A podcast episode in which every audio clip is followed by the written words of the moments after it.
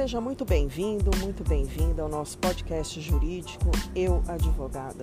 Notícias jurídicas atuais para manter você informado. Nos siga na rede social do Instagram, arroba Fabiana Ferrante, ADV. Aqui é a doutora Fabiana Ferrante, advogada e empreendedora nos tempos atuais.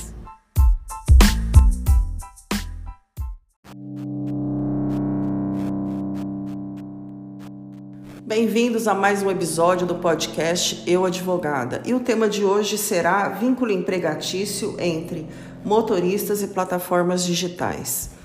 Para esse podcast, eu vou trazer a decisão da 13ª Vara do Trabalho de São Paulo, onde foi reconhecido o vínculo empregatício em primeira instância entre um motorista da plataforma Uber e o aplicativo, a plataforma, claro, da Uber, redundante eu falar isso, né? O motorista, ele trabalhou de dezembro de 2015 a junho de 2016. Então, doutores, nós vemos aqui que o vínculo empregatício se deu a menos de um ano.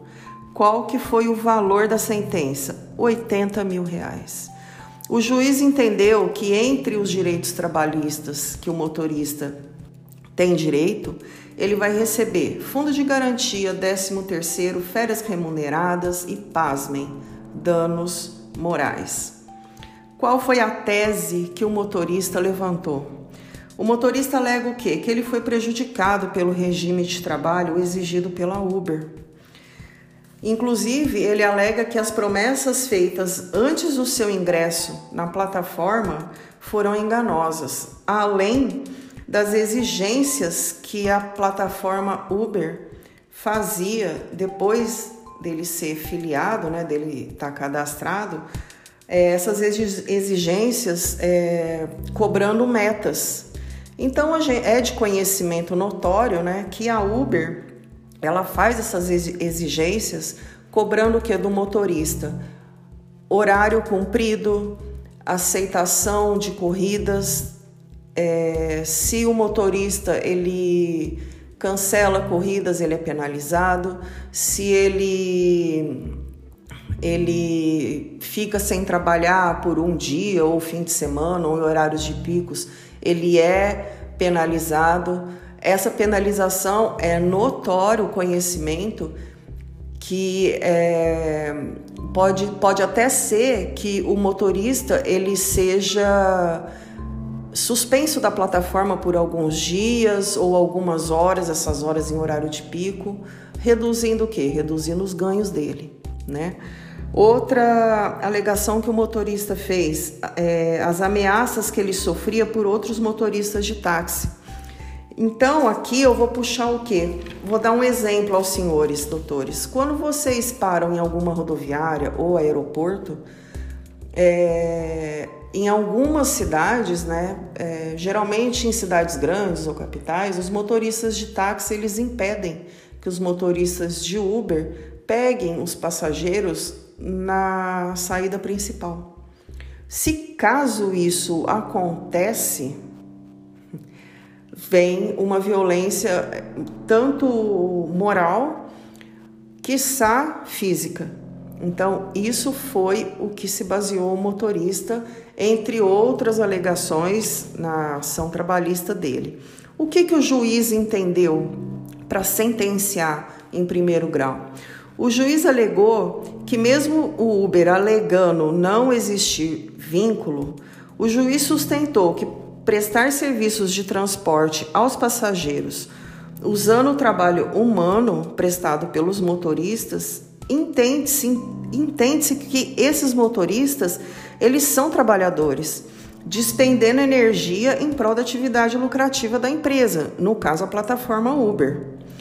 Vários entendimentos iguais ou semelhantes existem, entre, é, existem em outros países. Eu vou citar aqui o estado da Califórnia, os Estados Unidos, o Reino Unido, são os mesmos entendimentos que eu estou expondo aqui em cima e que o juiz também sustentou na sua sentença. Então, não é só no Brasil que está ocorrendo é, esses precedentes né, é, de vínculo empregatício, ok, doutores? Isso daqui abre uma grande brecha para a gente, advogados, para a gente estar tá advogando em prol dos motoristas, né? Porque eles são muito equiparados aqui, hum, vamos falar escravizados, trabalhisticamente falando. né? Então eu vou falar é, quais foram as referências que eu encontrei na lei para estar tá me baseando, né? É, para estar tá trazendo esse podcast para vocês. O artigo 932, é, inciso 3 do Código Civil, que ele alega o seguinte: são responsáveis pela reparação civil o empregador ou comitente por seus empregados serviçais e prepostos no exercício do trabalho que lhes competir ou em razão dele. O artigo 944 também do Código Civil a indenização mede-se pela extensão do dano. Isso daqui, isso daqui não, esse artigo eu trago para fazer referência aos danos morais que o motorista pediu, né? Vamos tratar agora da lei, quer dizer, citar, né, a lei 12009 de 2009, onde ele regulamenta o exercício de atividades dos profissionais de transporte de passageiros e motorista, quer dizer, e mototáxi, né, em entregas de mercadoria, serviços comunitários de rua, o chamado motoboy, né? Por analogia, eu estendo essa lei aos motoristas das plataformas digitais como o Uber 99 e outras tantas que a gente conhece nem é, mesmo não sendo tão públicas assim, né? Tão conhecidas assim. Então, o que, que diz o artigo 6 dessa Lei 12.009? Responsa é, ela fala que a responsabilidade é solidária ao ser firmado contrato de prestação continuada de serviço por danos cíveis advindos do descumprimento das normas referentes ao exercício da atividade.